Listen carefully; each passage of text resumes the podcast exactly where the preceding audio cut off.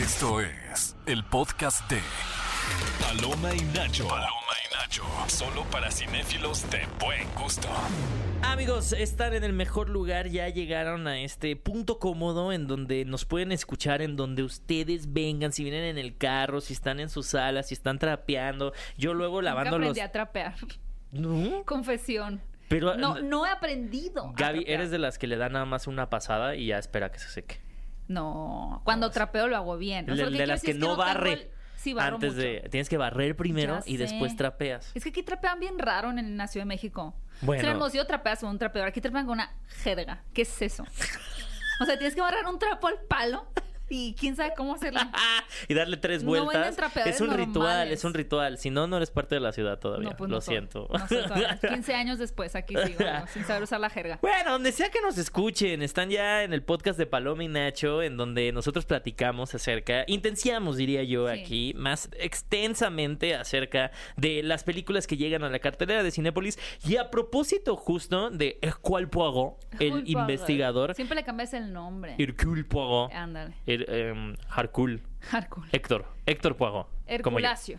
Herculacio. Sí. Ah, hablando de estas películas de, de, mm, Bueno, ahora que se estrena Cacería en Venecia, que justo creo que se estrena en una época muy peculiar. Yo soy muy fan del Halloween, ya lo sabrán ustedes. Eh, pero precisamente eh, creo que esta película es la combinación perfecta entre un misterio y algo paranormal, ¿no? Fabuloso. Y por eso, el día de hoy nos acompaña no solamente un, eh, una persona que trae un gran kimono, que me gustó muchísimo, también alguien que es muy fan de esta, esta saga de películas de Kenneth Branagh, pero también un ávido lector con un proyecto muy interesante. Rodrigo Hunda, ¿cómo estás? Hola, muchas Hola, gracias Rodrigo. por la invitación. No, yo muy contento. O sea, me dijeron, ¿quieres hablar acerca de Agatha Christie? La verdad es que no lo dudé. Es mi autora favorita, me encantan Ah, sus wow. libros. Entonces, eh, pues ya que se va a salir esta película que están saliendo con eh, Hércules, Héctor Poirot. Héctor Poirot. Herculacio Había que aprovechar, ¿no? Oye, mi querido eh, Rodrigo, tienes también, eh, mucha gente te conoce, supongo, por cartas de Preséntese, un... niña. Cartas de un lector. Pero preséntese ¿Yo? primero. No, pues ya me conocen. Soy Paloma de Paloma y Nacho. Ah. Soy Na- la- Lo que no sabes es que yo soy Nacho y Héctor es Paloma. Ajá, exacto. Soy Tien- Nacho. Tiene más sentido. Me Sí. suena- me Gaby Mesa aquí presente. Muchas gracias. Pero muchas felicidades antes que nada porque acabas de publicar un libro que es El Bravo. libro de los libros, la vida lectora a través de las páginas. No, estoy muy ¿De contento. qué trata tu libro? Pues fíjate, son como varios ensayos que hablan acerca de cómo nos enamoramos de la literatura, contando yo mis experiencias, pero lo que más me encanta de ese libro es que hay relatos de ficción, Ok. en donde como las, la, la línea que sigue todos ellos son como las conexiones humanas, hay rencor, hay ira, pero hay amistad, hay momentos de desolación. Eh, estoy muy emocionado de haber ¿Tú hecho grabaste el esta audiolibro? Sí, yo lo grabé. Excelente. Dije, necesito a alguien que lo grabe, estaría increíble que alguien más lo hiciera, pero me dijeron, Rodrigo, no. tu voz está muy padre, y yo dije, pues tal vez se quieren ahorrar un poquito, ¿no? También. Oye, Eh, digo, obviamente en el libro podemos encontrar, como dices, ese encuentro que tuviste con la literatura, pero por cuestiones de economizar aquí en el podcast, porque lamentablemente no hemos leído el libro, pues cuéntanos cómo te enamoraste de la lectura y cómo formó Agatha Christie, esta autora de...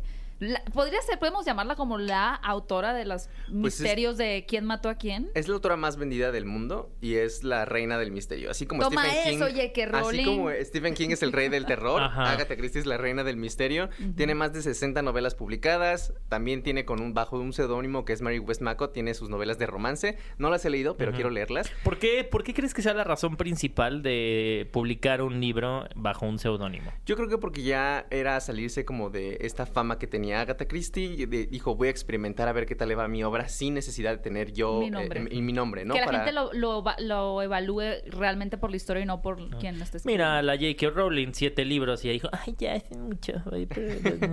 Digo, también publicó bajo un seudónimo, ¿no? Creo que... No me acuerdo cómo se llama No me acuerdo igual, pero... Es broma, pero sí, yo creo que por eso publicó bajo ese seudónimo para darle una prueba, probadita a, sus, a su audiencia. Y pues yo empecé a leer desde los ocho años. Eh, tuve como mi época en la que leía un montón de tiempo. Mis papás yo creo que se arrepintieron de haberme inculcado el hábito porque gastaba mucho en libros. Y fue más o menos en la prepa que lo abandoné porque... Mejor yo- que gastar en drogas. Vive sí, sin sí. drogas. Vive sin Pero ¿con qué libros empezaste? El Capital Calzoncillos. No, hay un libro que se llama El libro salvaje de Juan Villoro que habla Ah, amo Mira, ese libro. A los ocho años. gusta. A los ocho años. Eh, me gustaba también mucho Mafalda, pero Ok. creo que esa época no la entendía tanto como ya la entiendo ahora. Es que realmente no es para niños, Eh, No, Mafalda. pero me gustaba mucho, no sé por qué. Y en esta parte de Agatha Christie, fíjate, mi abuelita era fanática de esta, de esta autora. Leía muchísimos de sus libros. Eh, le compartió ese gusto a mi mamá. Mi mamá no me lo compartió a mí porque ya casi no lee, pero yo cuando empecé a crear contenido alrededor de los libros en mi cuenta Cartas de un Lector, pues llegó un punto en el que encontré este libro de Muerte en el Nilo, que también fue una de las adaptaciones que hicieron hace poco. Mala, Y- lamentablemente, ¿eh? ¿Te- ¿No te gustó? Bueno, ya tenía Armie Hammer ahí. De Kenneth Branagh no Ah, me estar claro, hablando, claro. ¿eh? Bueno, no me pareció mala. o sea, está bien. Es está floja, decente. es que es floja. Está mejor la... A mí me gustó más la Expreso de Oriente. Sí, definitivamente. Es de mis Sí, libros favoritos de Agatha Christie. Para mí es la obra maestra. Pero siento que ahorita, por ejemplo, con Cacería en Venecia, que está basado en el de Halloween Party, que es Las Manzanas, así se llama el libro. Wow. En inglés es Halloween Party, en español es Las Manzanas. La verdad es que... ¿Cómo llegaron de un punto A a punto B? Ni idea, la verdad. Halloween ¿eh? En inglés, las manzanas en español. Bueno, es que ¿sabes por qué? Porque se supone que en el libro, no lo he leído todavía porque es muy difícil de conseguir Ajá. aquí en México, pero de que están en una fiesta de Halloween, este, Hércules Poirot y Adrián Oliver, que es la, la que sale también en la película, y una chica que siempre la consideran como la mentirosa, dice que vio un asesinato. ¿No? Entonces, este, nadie le cree y al final de la fiesta esta chica aparece muerta, entonces tienen que descubrir qué es lo que pasó y si sí realmente había eh, existió un asesinato antes. Y pues la ahogaron en un barril de manzanas. Ah. Entonces, de ahí sale el título, yo me imagino, en español, pero creo que hubiera estado mejor fiesta de Halloween, ¿no? O sea, Pues Sí. es que creo que en, en español fiesta de Halloween como que pa- sí parece otra cosa extraña, ¿no? Como Sí. que más adolescente. Está bien las manzanas. Sí. Tampoco está tan padre el título, pero Cacería en Venecia me suena muy No, te mucho ponían a jugar con las donitas bimbo, ¿no te eh, acuerdas? ándale, sí, sí, No. sí. Y sí. que ¿Qué te ahogan ahí, te, te- te va la donita bimbo y se te atoran en el pescuezo. gente de Ciudad de México usa jerry y se atoran donitas de... Nunca jugaste al hilo y que le ponían donitas bimbo y eran los niños y Claro tenían que que, no. comérsela primero. ¿Qué es eso? Te podías morir. Es que- ¿no? Peligroso.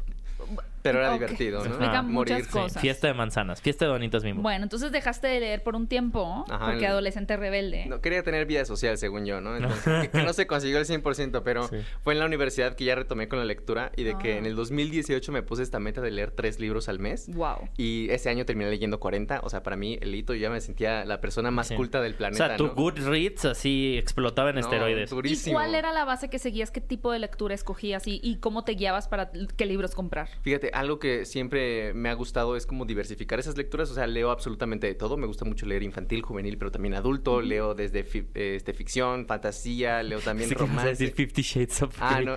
Sí Leo desde Fifty Shades. No leí Fifty Shades of Grey, no, Claro no. que sí lo leíste. Claro que Ni sí. after, no. este- También. Mira, rápido lo sacó. Mira, por curiosidad, ¿eh? Por curiosidad sí me dan ganas, pero... Claro, hágalo. Yo no lo he leído tampoco, pero hágalo. Si, si los lees Yo tú, lo los más leo yo. erótico que he leído y que no es nada erótico es The Seven Husbands of Emil- Evelyn Mm, Hugo. El hermoso libro, hermoso Bellísimo, pero eso es algo que no es erótico. libro. claro. O sea, tiene sus cosillas eróticas, pero yo cuando lo leí dije, ah, por eso le gustan las mujeres. Fifty Sí, Shades. sí.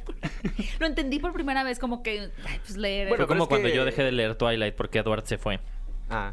¿Cómo? ¿Cuándo se va? ¿cuál- En el se segundo va? libro se va como unos meses y yo nada más veía páginas en blanco y dije, yo ya no quiero esto. Ah. Si este hombre no regresa a mi vida, yo ya no quiero más. Yo nada más leí el primero de Twilight, la verdad, y fue como... "Mm, está... Está... Ok, Entonces nunca fuiste tampoco como de las clásicas sagas como Percy Jackson. Fíjate. O sea, ¿cuáles de esas sagas que Los sí? Juegos del Hambre Ah. son... Los Juegos del No, Hambre. está fabuloso, ¿no? Y por eso ya que se viene ahorita la adaptación de, de Balada, pues yo estoy bien contento y bien Balada. A ver, pregunta, ¿sí va a salir? Sí. Claro, ya salieron los pósters esta semana. Justo ayer, O sea, de hecho. no, o sea, pero sí sale, o sea, esa no es de las que retrasaron. No. No. O sea, esa les valió. Esa sí la aventaron así. Rachel al- Segler ganando. Sí. Ella es la protagonista. Pues, o sea, a ver, sí, pero no pueden hacer prensa porque No está importa. la. No necesitan. Es que siento O sea, que los Juegos del Hambre ya es una... sola. Literal, esa película dijo, I volunteer. O sea, levantó la mano Bueno, y pero dijo, yo me, yo me ¿cuándo se va a ofrezco. en diciembre? Es en noviembre, si no me equivoco, ¿eh? Es en noviembre cuando sale, entonces... y es hoy que le dije yo a nuevamente- alguien, no, esa no va a salir. Pero les conviene, porque es como esta cosa que hizo Dune de mover la película enero para ahora competir con Kung Fu Panda y con un chorro de cosas que es como la tenían en la cartelera sola para Sí. ustedes. O sea, siento que sí es inteligente que se estrenen Ah, bueno. Juegos del Hambre. Y como ya la gente conoce los Juegos del Hambre, también es como muy fácil para ellos decir, ah, pues la voy a ver porque son los Juegos Sí, del Hambre. claro, no necesitan no tanta necesita publicidad. tanta cosa como La Monja 2. Bueno, regresando, entonces, leíste tres libros a Al 40 mes. libros en un año. En el 2018. Wow. Y fue en el 2020 que empecé con esta cuenta de cartas de un lector, en donde pues mi motivo inicial era contagiar, ¿no? Esa pasión por los libros. Pero inicialmente tam- también era platicar con las demás personas, porque no tenía amigos, amigos. lectores. Sí, sí, sí. Necesitaba esa parte, ¿no? Porque es como terminas de ver algo o terminas de leer algo y es como... ¿Y nunca seguías como a necesito discutirlo.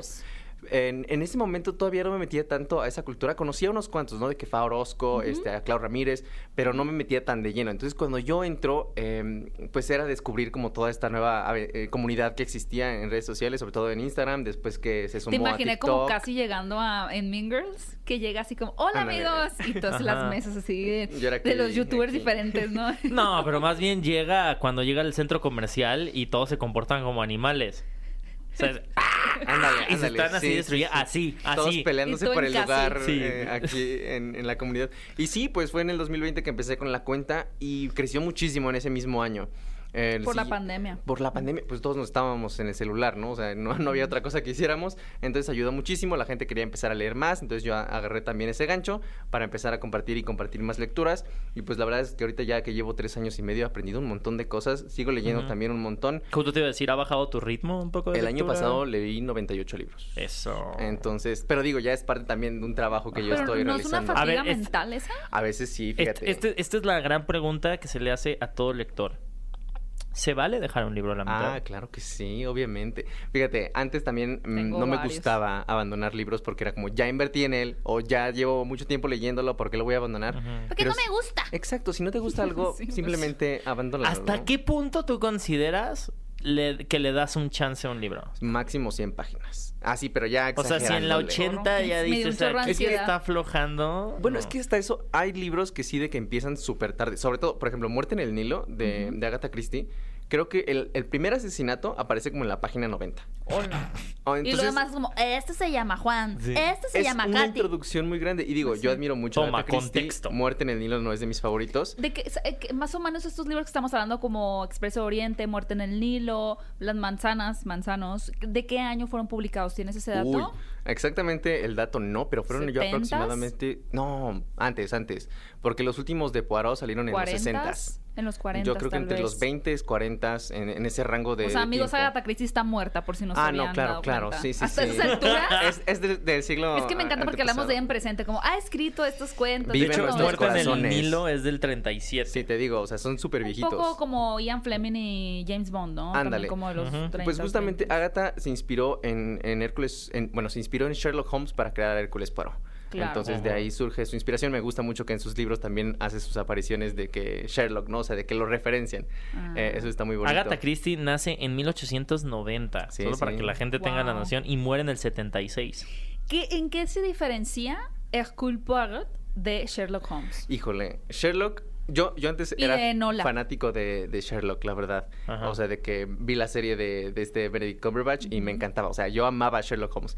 Y cuando empecé a leer a Agatha Christie dije, no, es que me sigue gustando Sherlock Holmes, ¿no? Porque es bien de, de deducción, es súper Sí. inteligente en ciertas cosas. Pero entre más leía a Agatha, más me convencía de que Hércules era mejor para mí que Sherlock. ¿Por O sea, qué?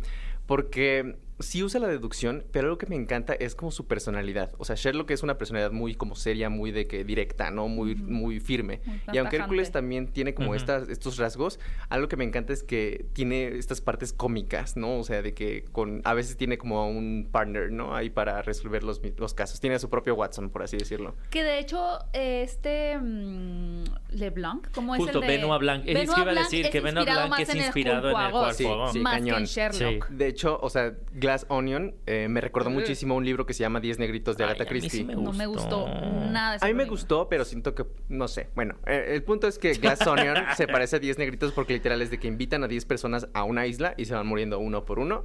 Entonces es resolver el misterio de Ah. qué es lo que está pasando. Eh, Mm. de hecho, sí me acuerdo que cuando se anunció el tráiler de Glass Onion, mucha gente estaba de que ¿por qué no, no dice que está inspirado en Agatha Christie o algo por el estilo? Y de ya que el director después lo, lo confirmó en un video, no recuerdo bien en dónde Ah, lo vi. mira, pero, Sí, pero no es como que había que descifrar un pinche códice para darse cuenta que estaba inspirado en el Ah, Sí. yo no sabía que existía esa historia. No, me Está refiero a... buena, él ¿eh? Ah, inspirada en esa. Ya, yo pensé que yo pensé que, que estaba referenciado no, el personaje. No, y tengo otra pregunta. A ver, a ver. Tengo muchas preguntas, pero... Échalas, échalas. ¿qué- ¿Cómo sientes eh, la interpretación de Kenneth Branagh con base en lo que... ¿O Uh. leíste primero los libros y después Ah, las películas? Claro, claro. Em, sí, híjole. A ver, Ese hijo no sé, ya me no sé qué tan controversial vaya a ser. Sea, es Queremos que controversia. Me gusta, Queremos por ejemplo, la parte eh, de la apariencia, ¿no? Los atuendos, el bigotito, todo está muy bien. Pero como que la actuación no me convence porque nuevamente esta parte de la personalidad de Poirot de ser un poquito cómico o de a veces como que mantener mucho el suspenso, algo que me encanta del personaje es que él nunca revela nada durante el caso. O sea, de que todo el tiempo está diciendo, ah, ya, ya entendí esto, o ya averigué esto, pero no te dice qué es lo que averiguó o- o al punto al que está llegando, hasta las últimas páginas que se echa todo un monólogo de como 15 páginas, Ajá. súper entretenido, en donde ya te revela absolutamente todo lo que averiguó. Y siento que en las películas no es algo que llegamos a ver, entonces no me encantan. Bueno, quizá por, por eh, propósitos de mantener a la audiencia intrigada con lo que le está descubriendo, ¿no? Tal vez Claro. si te dijera, ya sé, pero no le digo a la audiencia, es como, hazme cómplice. Como Ajá. que siento que lo que ha funcionado en estas películas es que te vuelves cómplice también de la investigación, ¿no? Claro, ahora sí que es adaptarlo al formato de película porque no siempre va a funcionar igual, ¿no? O sea, no es como que odio al personaje que creó Kenneth Branagh, pero no es como mi favorito porque tengo de referencia al personaje de los libros y es que me gusta mucho más ahí. Entonces, ¿Y cómo lo que, imaginas tú cuando lees los libros en tu mente? Pues ahora ya lo veo como Kenneth Branagh. Es que- Eso qué, la- qué lata, ¿no? Sí, sí. O sea, yo les dije, una vez entrevisté a los de It, capítulo 2, Ah. de era Jessica Chastain, y yo, ¿a quién se imaginaban cuando, o sea, cómo se imaginaban a su personaje cuando lo leyeron el libro? No, pues, por ejemplo, Jessica Chastain decía, yo ya lo leí cuando me dieron el personaje, no lo había leído antes, me imaginaba a mí misma. Ajá. No, pues qué chafa. O sea, como que a mí se me hace muy interesante el haber tenido la- el privilegio, creo que es un privilegio, de leer un libro sin haber visto la adaptación. Sí. Porque tu, tu cabeza creó todo un imaginario diferente y luego después ya no te puedes sacar a Daniel Radcliffe cuando lees Ah, Harry no, Potter. claro. O sea, Y saben que también es interesante que Sí. les tengo una buena noticia. A ver. A ver. ¿Les gustaría un 2x1 para ir a disfrutar del cine? Entradas a precio especial, frappés 2x1 y muchas cosas más. Sí. Solo entren a la app de Cinepolis, vayan a la sección de club y regístrense gratis. Podrán acumular puntos y visitas y lo mejor es que cada punto equivale a un peso. Únanse y escaneen su club en cada visita. Bueno, tengo otra pregunta. Sí. ¿Por qué crees? eh, quizá ahora la próxima película de Cacería en Venecia no lo tiene tan presente, aunque tenemos un elenco interesante. Digo, ahí está Michelle Yeoh, está Tina Fey. Pero ¿por qué crees que las primeras dos películas querían atascar de elenco? Así volteas a la derecha ¡ay, Daisy Ridley! Y volteas a la izquierda y salía que Michelle Pfeiffer. O sea, era como... Todos los personajes eran un, un super actor. A mí, a nivel personal, aunque me gusta esta primera película, me distraía muchísimo. Ver caras tan conocidas. Yo creo que era porque era como un club. O sea, que Sí, tiene que todos los personajes tienen que ser muy identificables y Sí. tienen que ser muy distintos y que no tienes que ver como un actor genérico. ¿Sabes? O sea, que lo tienes que ver y tienes que decir, ese es Kiara Knightley. Ese es Daisy Ridley. O sea, o sea, que los tenías que ver y saberlos, identificarlos como a la primera. Lo que dice Héctor tiene muchísima razón. Hay libros de Agatha que tienen hasta 16 sospechosos. Y es un dolor ¿Los de cabeza. anotas? Y lo bueno es que en los libros, en la primera página, te ponen a todos los personajes. Por si te Claro. llega la duda, vuelves a ver esa página. Entonces yo siento que para las películas quisieron hacer lo mismo con personajes muy famosos para que sea fácil reconocerlos. O sea, lo que dice él tiene muchísimo Bueno, pero sentido. siento que le sale un poco el, el tiro por la culata en las primeras películas porque es demasiado. O sea, Gal Gadot es demasiado. Es Ah, como. sí. No me gustó Gal Gadot en esa película para nada. ¿eh? Y como el personaje no, tampoco. Entonces, sí es muy difícil. Pero sobre todo en esta nueva, siento que ya no hay tanto elenco tan, Sí, justo tan quería fuerte. hablar. Digo, Mm. y, y la verdad, o sea, yo me acuerdo cuando vi el tráiler me llamó mucho la atención y después capté que era una nueva entrega. Porque tenemos la historia fallida también de que estaba Armie Hammer y que lo, la película como que medio no saben si le van a sacar o no, le No, sacan medio en la no. pandemia, o sea, tuvo muy mala recepción porque tuvo como que un recibimiento muy ambiguo. Pero el tráiler de esta película Cacería en Venecia me llamó mucho la atención por el tono, por la atmósfera, por los actores, por el misterio en sí, que ahora eh, también mezcla lo sobre- sobrenatural. Me gustaría que nos platicaras un poquito también de qué podemos esperar. A mí se me hizo muy raro que metieran la parte sobrenatural porque el libro no tiene nada de sobrenatural. O sea, lo- ahorita lo que les Ah. platiqué de lo que trata, pues de eso trata. O sea, es como alguien muere en una fiesta de Halloween. Una y eso más, es todo lo que pasa. sí. O sea, creo que lo único que podría ver como igual es que aparece Poirot y aparece esta Adrián, que es esta Tina Fey, ¿no? Que se supone que Tina Fey es un personaje que está basado completamente en Agatha Christie, porque es una escritora que también ah, escribe libros de misterio con un detective finlandés, si no me equivoco. Entonces, es como Ah. la inspiración de Agatha Christie para escribirse a sí misma.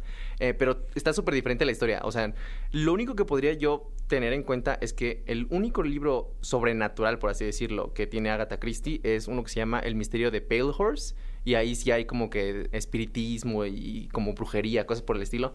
Pero algo que caracteriza a estos libros es precisamente que todo es muy real. Entonces, cuando metieron esta parte de sobrenatural, como Que, que Pero eso onda. seguramente, o sea, Sí, seguramente va a tener una aterrización, Pero una eso es lo que está aterrización, una interesante que tú aterrizada. dices, es que esto parece que sí, o sea, a mí me gustó mucho cómo ponen al, al- al detective en ese predicamento de, ah, ok, o sea, para mí siempre usa la razón, la lógica y todo se conecta terrenalmente, pero esto que me estás diciendo me está empezando a asustar y estoy incluso, creo que como espectadora a mí me gustó mucho que no fuera, bueno, otra película sobre mataron a uno, vamos a descubrir, sino que hay Sí. otro elemento. Creo que fue muy inteligente la productora en darle ese giro. No, demasiado. Sobre todo O sea, porque Kenneth Branagh. los primeros dos... Viva ah, sí. Kenneth- viva Kenneth Branagh. Hecho por Kenneth. Branagh, que escrito por Kenneth Branagh. Por por Kenneth Branagh. Branagh, Hola, soy Kenneth Branagh. Seguro me recordarás por películas como Kenneth Branagh. O Thor. Ajá. Él dirigió Thor. También. director. Sí, Ah, sí, dirigió sí. la primera de Thor. Entonces, o sea, la verdad es que me gusta mucho que hayan cambiado también esta dinámica porque Asesinato en el Orient Express está exactamente igual que en el libro. Sí hay como unos cuantos detallitos que pueden cambiar, pero si eres lector, o sea, como que ya no vas con la sorpresa. Igual con Muerte en el Nilo, es igual, nada más con ciertos detalles que cambian para actualizarlos, ¿no? A esta Los época. efectos eran muy malos en esa Ah, sí, película. no, la pantallota verde. Sí, este. eran malos. Ah, sí se Creo veía que porque feo. tuvieron que, no sé, filmar en la pandemia, pero Bueno, yo ya- se notaba. Yo ya les he dicho que yo no soy muy malo con los efectos especiales. Sí. A ver, antes de ver Cacería en Venecia, películas de misterio que tú recomendarías como para quienes nunca hayan visto, que no creo, pero pues es, es- puede ser, eh, o libros quizá O como para adentrarte, o juegos de mesa como fue el coronel Mostaza con un cuchillo en la cocina, El Clue, Clue. eh, así como para for dummies, así como este tipo de narrativas para dummies. Pues no es misterio, pero suspenso. Creo que todos amamos esta película que es Perdida. Ah, de- claro. Gone De. Gone. Girl. No, y es- tiene el libro. No, el libro, el libro también. Yo leí está muy primero el libro, afortunadamente, Mm. y me lo devoré. Son de esos pocos libros que me- en dos días ya me los Es me que el plot twist de esa película es simplemente fenomenal. O sea, demasiado bueno. Viva Rosamund Pike. Oye, ¿y qué libro estás leyendo actualmente? Ahorita estoy leyendo la tiempo. secuela del niño con el pijama de rayas. Que se llama Todas las piezas rotas. Si vieron la película del niño con el pijama de rayas, ¿no? Ya ven lo que pasa hasta el final. sí, de que los hay- nazis, el Sí, sí, sí. holocausto. Entonces, este libro habla acerca de la hermana de Bruno y ya muchos años después y toda la ¿Es culpa real? que siente. O- ¿Es biográfico o no? No, no, no es biográfico, Es ficción. es ficción Sí. del autor Ya. John Boyne. De hecho, el autor va a venir la próxima semana aquí a México, entonces lo voy a entrevistar. Órale. Entonces, por eso lo estoy leyendo ahorita. Eh, pero sí, es- ese es el que estoy leyendo ahorita y está bastante doloroso, ¿no? Ahora sí que el tema de la Segunda Guerra Mundial siempre impacta mucho. Pregunta picante. A ver, a ver. Libro sobrevalorado para ti. Uh. Para ti, ¿eh? No significa para los demás, porque esa, no existe una sobrevaloración en lo individual, pero... Por ejemplo, yo una película que pienso que a la gente le gusta y a mí no es Forrest Gump. Me molesta, a mí me molestan las coincidencias. Oh, era John Lennon. Me pone muy mal. O sea, una película sobrevalorada, entonces. Pues que a todo el mundo le guste y a ti no. Híjole. Más que sobrevalorada, ese término está horroroso. Prometo no volver a usarlo en este espacio. Ah. entonces, vuelve a ser un espacio seguro. Está muy difícil. Es que no está sobrevalorada, pero a mucha, mucha gente le gusta. A mí no me gustan las de High School Musical. No, pero libro. Ah, libros. Fuera ah, de bueno. aquí. No, un qué libro. bien. Eso no lo Y dije nunca. salte, por favor. Ajá. No eres un wildcat. ¿Qué? A, a ver, este, del libro sobrevalorado. Híjole, está muy difícil esa pregunta porque me gustan muchos los libros. O sea, todos los libros los disfruto bastante. No hay uno como que. bueno, Todos Twilight, me pero es que tampoco está sobrevalorado. O sea, la gente sabe que no está tan bueno, nada más está Ajá, entretenido. no, se sabe. Es como, no te metas con mi Ajá. basura. Ajá, exacto. O sea, como que. es como un raccoon. Sí. ándale, ándale. Ajá. Sí, no, no tengo como un título ahorita que diría está sobrevalorado. Sobre todo porque no son como libros tan populares. Ok. Entonces, sí, no. O sea, no te gusta leer quién se llevó mi queso. Ah, bueno, bueno, bueno. O sea, de que el alquimista. Ah, bueno, El Ay, alquimista está, está bien, pero siento que sí, es- o sea, no es el mejor libro del mundo, ¿sabes? Pues hay libros de todo. Ah, sí, hay, hay- libros de hay todos y para todos. ¿Cuánto tiempo eh, vas a una librería a comprar? ¿Cobras, compras a distancia? O sea, ¿cuánto tiempo te puedes estar buscando un libro? Mira, ahorita ha cambiado mucho la forma en la que voy a las librerías porque ya tengo como colaboraciones con editoriales, ¿no? Y te ¿no? mandan los Entonces libros. me mandan libros. Ya no, ya no es la Ah. misma experiencia que antes, pero de que antes de, de crear contenido sí me podía pasar tres horas en una librería. Wow. Pero sobre todo en las, por ejemplo, Ahí viene la el niño otra vez diciendo que Sí, "Ay, vamos a ay. hacer... Lo malo es que aquí en México no hay librerías tan grandes. Entonces, de las que he tenido oportunidad de ir son las de Barnes Noble, ahí en, en. Estados Unidos, que son gigantescas, desde hasta casi cuatro pisos llenos de libros. Entonces, ahí sí me la podía pasar sin, sin problema. ¿Crees que las portadas en inglés, o sea, Ah, son más bellas que las sí. que se hacen en Sí, Latinoamérica? definitivamente. No sé, hay, hay mucho talento aquí en diseñadores, pero siento que a veces no... no Lo que No- me choca en no los lo libros de apoyan, Estados no Unidos luego es que nada más está como la cubierta. Sí. Eso me molesta. No, no, Pues no. es más barato, ¿no? Es que también es eso. eh, sobre todo No ahorita que pasé por el así. proceso editorial. los regalo así, pues sí. Ahorita que pasé por el proceso editorial con mi libro, o sea, como conocí un poquito más de cómo funciona y sí como que hay cosas que se saltan para no eh, invertir más, ¿no? O no tener que gastar más. O que libros en pastadura. Y en Estados Unidos la industria como que es mucho más fuerte. Aquí en México cuesta mucho que la gente lea. De hecho, algo que menciono en mi libro es como esta estadística de que aquí en México leemos tres libros al año, promedio. Y se me hace mucho, ¿eh? Y- Neta, te volaste la barda. Sí. Entonces, este... Yo creo que no, y es Yo que creo son estadísticas del INEGI. O sea, esas son estadísticas Pero del INEGI. eso es porque tú leíste 90, entonces lo Sí, repartiste entre lo todos los ciudadanos. Bueno, también tiene que ver, ¿no? También tiene que ver. No, o sea, y sí, aquí en México hay un problema de que la gente no, no le gusta leer porque No. desde pequeños nos inculcaron que es aburrido y tedioso, cosa que yo quiero cambiar con mis redes sociales, ¿no? Sí, porque no es aburrido. Entonces, cuando ves Estados Unidos, los creadores de contenido de libros, o sea, simplemente son mucho más grandes por la cantidad de lectores que hay allá. Entonces, por eso allá es como que todos los meses salen mínimo 60 publicaciones Wow. de una sola editorial, ¿no? Claro. Y todas las demás editoriales que existen.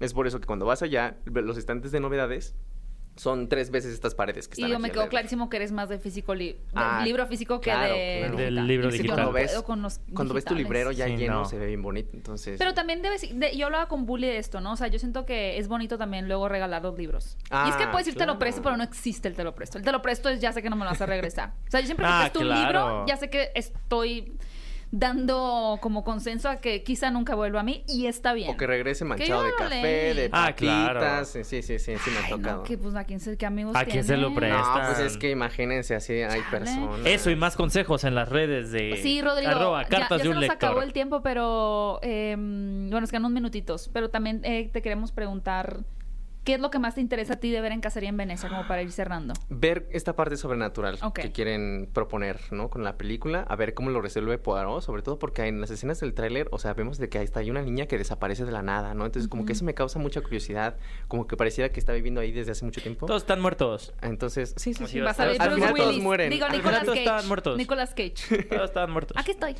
Entonces, a ver qué tal está. Ojalá que sea una mejor película que las anteriores dos, porque probablemente siga por mucho tiempo esta, esa saga de películas, porque es lo que lo- a lo que le apuestan. No, pues Kenneth Branagh todavía está... Mientras Kenneth Branagh siga caminando, va a seguir dirigiendo. siga produciendo, dirigiendo y Sí. actuando. Y ahí te va otra pregunta, porque también dijiste que leías novelas eh, de como adolescentes. ¿Qué, ¿De qué libro tú sientes que les está faltando visión para hacer adaptaciones al cine Ay, o a pues, series? Justamente de la de Siete Maridos de Evelyn Hugo. Pero esa ya que- está. No, esp- espérate, espérate. La van a hacer película cuando debieron haberla hecho serie. González, ¿eh? por Sí, favor. debió de haber sido si serie. no castean a Isa González, yo no quiero Ah, verla. claro, estoy de acuerdo. Es 100% de acuerdo. Evelyn Hugo es Sí, sí, sí. Isa González. Yo quería a Jessica Chastain de, de, de- de Celia, pero... Pero ya cuando no queda. grande. Sí, ya no queda, pero hubiera estado perfecta, la verdad. Perfecto. Entonces, ese siento que le está faltando visión. Y también a una que van a adaptar de It Ends With Us, de, de It Colin Ends With Hoover. Eh, Romper el Círculo se llama en español el libro, eh, de que Colin Hoover ahorita es la autora más vendida eh, del mundo, o sea, está no sale del New York Times bestseller. Wow. Y esta la película la van a adaptar, creo que sale esta, ay, no me acuerdo cómo se llama esta actriz. Sí. Blake Lively, para, va a ser la Lively, ajá. protagonista. Ok. Entonces, em, pero están tomando un montón de decisiones pésimas para el vestuario, para las locaciones. Ahorita tuvieron que suspenderla, obviamente, por, Por la por la huelga.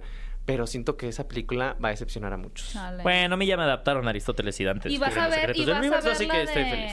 Dios me, ¿cómo se la llama Margaret? La de Dios, ¿estás ahí? Soy Margaret. Estás ahí, ¿Has Dios, leído este soy libro? Margaret. No, no lo he leído, la Ah, verdad. Te ¿eh? lo recomendamos aquí en Paloma y Ok, Nacho. ok. Aquí Porque lo también ya salió la película. Sí, Aquí lo escuchó. Damita en casa. Sí. Oye, mi querido Rodrigo, eh, ¿cómo te puede encontrar la gente en tus redes sociales? ¿Dónde pueden comprar tu libro? Y eso. Claro que sí, estoy en redes sociales, en todas, absolutamente Ajá. todas, como cartas de un lector. Hablo acerca de contenido de libros, pero también a, a veces me expando a la parte de cine y videojuegos, ¿no? Good. Y eh, mi libro lo pueden encontrar ya en todas las librerías del país. También lo pueden encontrar de que en Amazon, en Busca Libre, ahí está como el libro de los libros. También está en formato digital y en formato audiolibro, grabado por mí. ¿Qué ayuda más? Eh, comprarlo en una gran distribuidora, comprarlo en una Ah, librería grande o si ir a una librería chiquita. Pues más allá comprarlo? de la parte de cómo me beneficia a mí, creo que lo más importante es que los beneficie a ellos, porque al fin y al cabo lo que yo busco es que empiecen a leer o que disfruten de la lectura como algo que pueden encontrar también entretenimiento, pero también aprendizaje. Entonces, ahora sí que donde lo consigan, no importa, mientras me lean y, y lo disfruten y encuentren No una te nueva faltó familia la mente lectora. millonaria ahí, ¿eh? Sí, ¿verdad? Ah. La mente de tiburón. Compren Sí. en... Suscríbanse a mi Ahora, caja. Está en Gandhi, está en Sanborns, está en Porrúa, en cualquier librería que encuentren del país. Sí, y sí, su sí. librería chiquita, también apoya También. su ¿Cuál librería es tu libro favorito? A ver, a ver. Mm, ya te he dicho. No me acuerdo. Anima de Watch Mowat. Es cierto, si me habías dicho. ¿Ves? ¿Y tú, Gaby? Ese me encanta. Eh, me gusta mucho el retrato de Dorian Gray. Ah, ok, ok. Oscar Wilde. Está muy me bueno, gusta está muy mucho bueno. Oscar Wilde, la verdad. Como que me encariñé de niña y nunca se me quitó. ¿Y tú? Híjole, mi libro favorito. Y la invención de la soledad de Paul Auster. Ok, ok. Los- y la montaña mágica de Thomas Mann. Ok, no, está bien. Tú sigues sacando la lista. Ajá. ya son solo tres. Sí. Ah, ok. ¿Y la A ver, mis libros favoritos, uno, el de, el de la infancia es el libro salvaje. Ah, Hay sí, otro que claro. me gusta mucho que es Ensayo sobre la ceguera de José Ajá, Saramago, buenísimo. buenísimo. Claro. Hay uno que me encanta que es El murmullo de las abejas de Sofía Segovia, se desarrolla en Monterrey.